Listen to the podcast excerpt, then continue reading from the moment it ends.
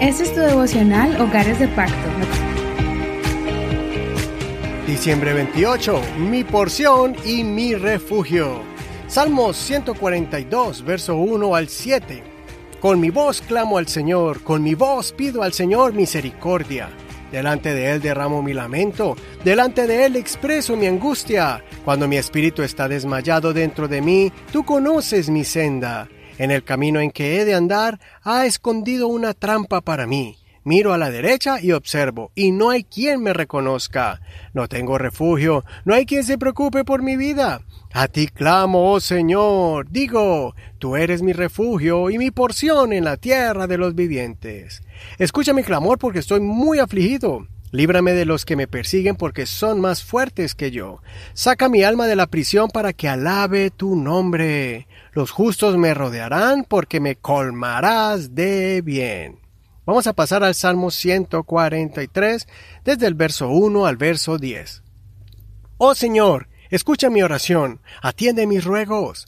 Respóndeme por tu fidelidad, por tu justicia. No entres en juicio con tu siervo, porque no se justificará delante de ti ningún viviente. Porque el enemigo ha perseguido mi alma, ha postrado en tierra mi vida, me ha hecho habitar en lugares tenebrosos como los muertos de antaño. Mi espíritu desmaya dentro de mí, mi corazón queda asombrado. Me acuerdo de los días de antaño, medito en todos tus hechos y reflexiono en las obras de tus manos. Extiendo mis manos hacia ti, mi alma te anhela como la tierra sedienta.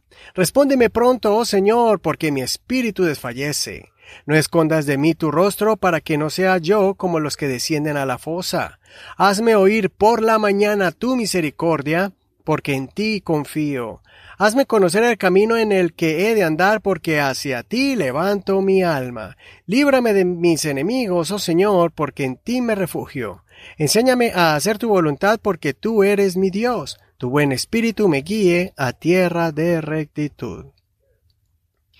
Vamos a mirar primero el Salmo 142, y este es un salmo de súplica y ruego al Señor de alguien que se sentía solo o como en una prisión por la persecución de adversarios y el abandono de amigos. El salmista expresa dos reflexiones importantes en este salmo. Primero, declara que cada vez que se siente a punto de desmayar, el Señor sigue teniendo el control de su destino y sabe cuál es el camino que el salmista debe seguir.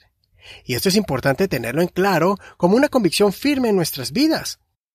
Tenemos que reconocer que cuando muchos nos ponen tropiezos en el camino y se convierten en obstáculos para que nosotros continuemos hacia adelante, el Señor es el que tiene la última palabra de nuestro destino y Él cumplirá su propósito con nosotros y nuestras familias, no importando los impedimentos que estén al frente en nuestro camino. Segundo, el escritor declara que el Señor Jesús es su refugio y su porción. Cuando habla de refugio, está mencionando ese lugar donde Él puede buscar protección de aquellos que quieren el mal para Él. En el tiempo antiguo, había varias ciudades denominadas ciudades de refugio. Cuando una persona cometía algún accidente y le hacía daño a alguien, esa persona podía acudir a esa ciudad de refugio para evitar que alguien buscara hacer venganza contra él. El salmista, aunque se siente desamparado, sabe que el Señor es su refugio donde estaría protegido de los que querían hacerle el mal. Y segundo, el salmista expresa que el Señor es su porción. En la antigüedad, porción era esa parte de la herencia que le dejaban los padres a sus hijos. La herencia eran todas esas cosas de valor que pertenecían a sus padres y a cada hijo se le daba una porción. Pero la principal eran las tierras, porque eso le daba un lugar especial en la tribu y al clan al cual pertenecían. En muchos casos los padres perdían sus terrenos y no le dejaban a sus hijos ninguna herencia terrenal. En este caso el salmista asegura que el Señor es su porción. Espero que el Señor sea tu porción también, o sea, la mejor herencia que hayas obtenido en esta tierra, que es el Espíritu de Dios, llenándote, fortaleciéndote y transformándote. Que el Señor sea tu porción y lo más valioso que tengas en tu vida. El siguiente salmo, el 139, también es un clamor pidiendo la dirección al Señor en su vida. El salmista aquí también está pidiendo al Señor que lo dirija y que le muestre el camino que debe seguir. Pero después dice una frase muy hermosa, enséñame a hacer tu voluntad. Muchas veces no sabemos si la forma que estamos viviendo realmente le agrada a Dios o no. Por eso es importante que continuamente incluyamos en nuestras oraciones esta petición, de que Él sea el que nos enseñe a agradarle nuestra, por medio de nuestra forma de vivir. El rey David era alguien que constantemente hacía esta oración, y por eso se ganó el favor del Señor, al punto que fue llamado un hombre conforme al corazón de Dios.